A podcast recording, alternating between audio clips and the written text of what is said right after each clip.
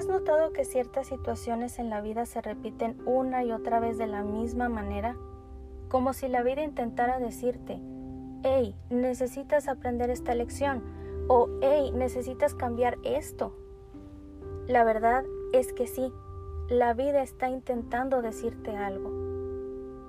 Tu pasado no te define, pero como diría una gran amiga mía, no somos perfectos, pero somos perfectibles.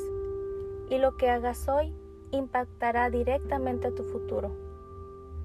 No es un camino fácil porque te tienes que enfrentar contigo y al mismo tiempo enfrentarte con todas las etiquetas que te has puesto. Pero la verdad es que al final descubres tu poder, tu luz, tu fuerza, tu valentía, tu creatividad y la capacidad de amar que te define realmente.